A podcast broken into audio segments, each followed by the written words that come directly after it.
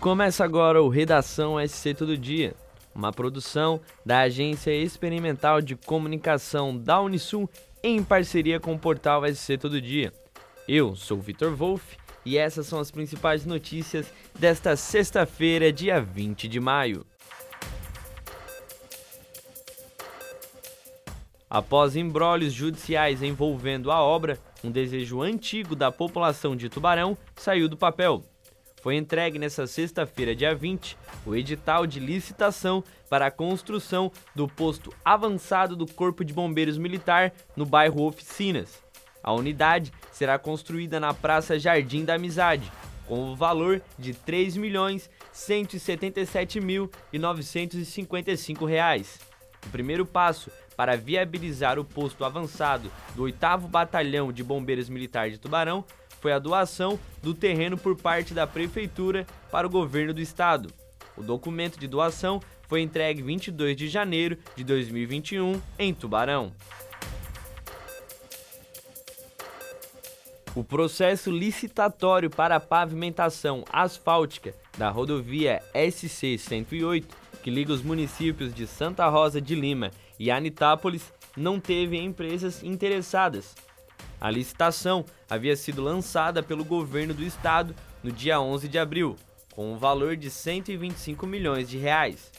Ao fechar os 30 dias, nenhuma empresa se credenciou. O prefeito de Santa Rosa de Lima, Salésio Vimes, explicou a importância da pavimentação da via. Aspas, Acho que é uma obra importantíssima para Santa Rosa de Lima e Anitápolis, mas também para toda a região sul e das encostas da Serra Geral, porque é uma rodovia que liga duas grandes regiões. Fecha aspas. O prefeito de Tubarão, Juarez Ponticelli, sanciona nesta semana dois projetos de lei que dispõem sobre o plano de carreira e os vencimentos dos servidores estatutários e empregados públicos do Poder Executivo. O secretário de Gestão do município, Alan Miranda, afirma que a municipalidade analisa o reajuste no salário e vale-refeição dos servidores desde janeiro quando souberam que o piso da educação teria uma alteração de 33,24%.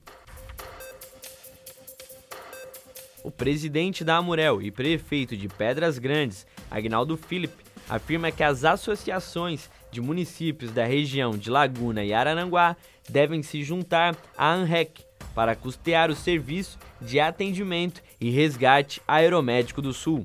Abre aspas assumimos o compromisso através do nosso CIS Amurel, o nosso consórcio da saúde. Fecha aspas. O serviço está sem uma empresa operadora desde quinta-feira passada, quando os profissionais decidiram continuar atuando apenas nas escalas de plantão para as quais foram destacados.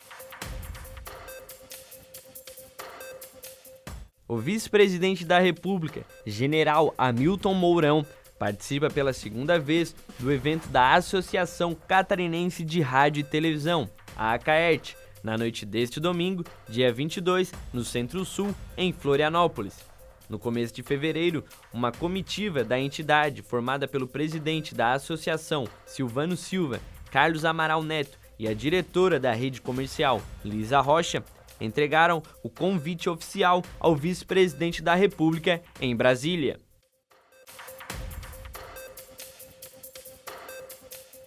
Uma família de Balneário Camboriú viveu momentos de pavor na manhã dessa sexta-feira, dia 20. O apartamento onde eles vivem, na rua 601, bem no centro da cidade, foi invadido por três ladrões. Foi por volta das 9 horas da manhã quando o trio armado, vestido como eletricistas da Celeste, invadiu o prédio e rendeu os moradores. Sobre a mira de armas, uma mulher de 58 anos foi a primeira a ser rendida ela foi agredida e indagada sobre os dólares que supostamente tinha na residência. O trio então subiu ao segundo andar do apartamento e rendeu o companheiro da mulher. O casal foi ameaçado e amarrado. Tempo depois, a mulher informou o local em que o dinheiro estava guardado. O trio fugiu, levando cerca de 80 mil dólares e 5 mil euros. Eles foram flagrados por câmeras de monitoramento correndo em direção à Avenida Central. A polícia procura os assaltantes.